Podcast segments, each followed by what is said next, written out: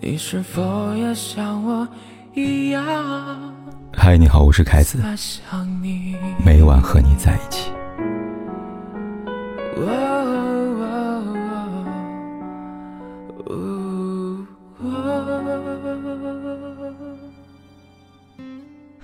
最近这两天的娱乐圈，可以用一句话来完美诠释：风云变幻，往往就在转瞬之间。六月二号，网友刘美丽同学爆料称，闺蜜杜美竹被吴亦凡冷暴力后患上抑郁症。随后，网红向运杰为吴亦凡澄清，他说：“我跟他确实因为好感相互了解过、接触过，但绝不是网友口中那种不堪的关系。在我眼里，他就是单纯渴望爱情大男孩。”感情的事，没有谁对谁错，希望各自安好。而吴亦凡本人也发微博回应道：“没有一片雪花是清白的，希望你们所有人都能得到自己想要的。”不得不说，雪花论还是有用的，它成功让舆论因此平息了一个月。但平息不代表不会再起波澜。七月八号，杜美竹发文称自己遭遇了不清晰的网络暴力，不清晰的死亡威胁。并喊话吴亦凡：“你同时爱着很多女孩，而我都美竹只是其中一个。”据都美珠所述，吴亦凡有一个微信号，专门用来加零零后和正在高考中的未成年女孩。成功加到好友之后，吴亦凡会以 MV 选女主角为由，工作室签约新人等理由，把女孩们叫去玩酒桌游戏。而后用甜言蜜语哄骗涉世未深的他们，说：“我会对你负责的，我想好好跟你在一起。”杜美竹的长文一出，吴亦凡方第一时间发律师声明，称杜美竹相关言论均为不实。而后，此声明并没有让杜美竹选择退缩，他决定递交所有材料向警方报案。他说：“我们就是要一句简单的道歉，为何这么难呢？”事件发生到这里，大多数人都以为这只是一件桃色事件，它的结局也将跟往常一样被时间、被新的事物抹去，最终不了了之。直到都美竹再一次站出来发声。七月十六号，都美竹先是在微博上分享了自己近期的状态，而后否认了独吞八百万的传闻。一天后，她公开一段录屏，录屏里。吴亦凡方表示已经准备好了五十万汇到杜美竹的账户，要求杜美竹查收后删除微博，以及发澄清微博。我们转给你三百万，你要再转一百万给我们。给你两百万，你肯定要分一部分给其他受害者，但是你至少要透露一位受害者的名字。我们不会对他怎么样的，只要核实你说的话是不是真实的。在这里，杜美竹特意提到，要注意吴亦凡发的。和解的协议，这是一封很有意思的协议。原来这份所谓的和解协议用了很多违法性的文字，比如要挟、胁迫等等。除此之外，之前吴亦凡方因为税务问题要求转三百万退回一百万的非解行为，也在这份协议当中找到了解释。这份协议对于杜美竹来说，与其说是和解，不如说是认罪。他说。这是欺诈跟勒索，两百万数额巨大，十年以上。想到曾经同床共枕的人要送我十年牢饭，一种幸福感就油然而生了。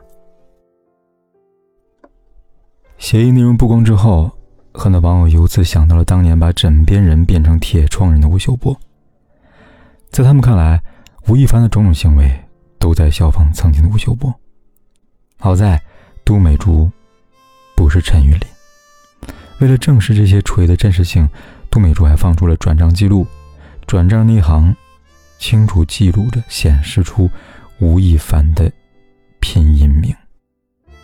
十八号，杜美竹再次发力，采访中，杜美竹公开曝光吴亦凡令人叹为观止的行径，重点内容有五点：第一，吴亦凡发生关系时从来不做安全措施；第二，搭讪套路除了前面说的选新人之外，还会让各地的粉头在后援会中选漂亮女生，告诉女孩有几个人，但到了酒店才发现只有吴亦凡，或者通过发生过关系的女孩来相互介绍。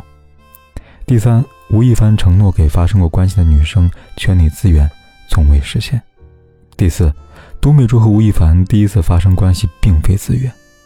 第五，五十万再分批退回。